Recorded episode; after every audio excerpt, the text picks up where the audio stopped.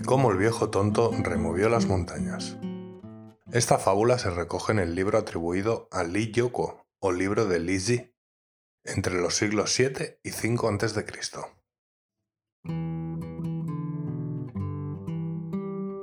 Las montañas Taihang y Wangwu tienen unos 700 li de contorno y 10.000 ren de altura.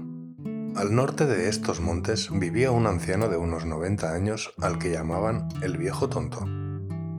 Su casa miraba hacia estas montañas y él encontraba bastante incómodo tener que dar un rodeo cada vez que salía o regresaba. Así, un día reunió a su familia para discutir el asunto. ¿Y si todos juntos desmontásemos las montañas? sugirió.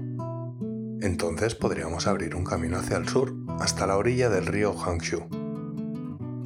Todos estuvieron de acuerdo, solo su mujer dudaba. No tienen la fuerza necesaria, ni siquiera para desmontar un cerrajón objeto. ¿Cómo podrían remover esas dos montañas? Además, ¿dónde van a vaciar la tierra y los peñascos? Los vaciaremos en el mar, fue la respuesta. Entonces el viejo tonto partió con sus hijos y nietos.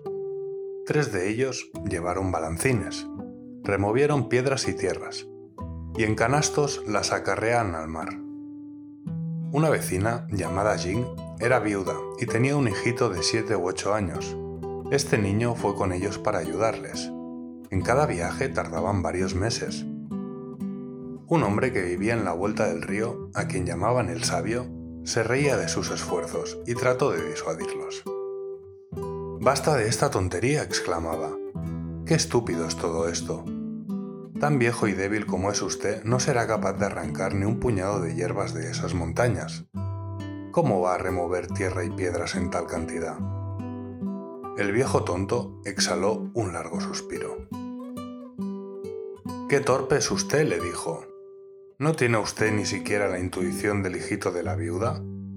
Aunque yo muera, quedarán mis hijos y los hijos de mis hijos, y así sucesivamente, de generación en generación, y como estas montañas no crecen, ¿por qué no vamos a ser capaces de terminar por removerlas?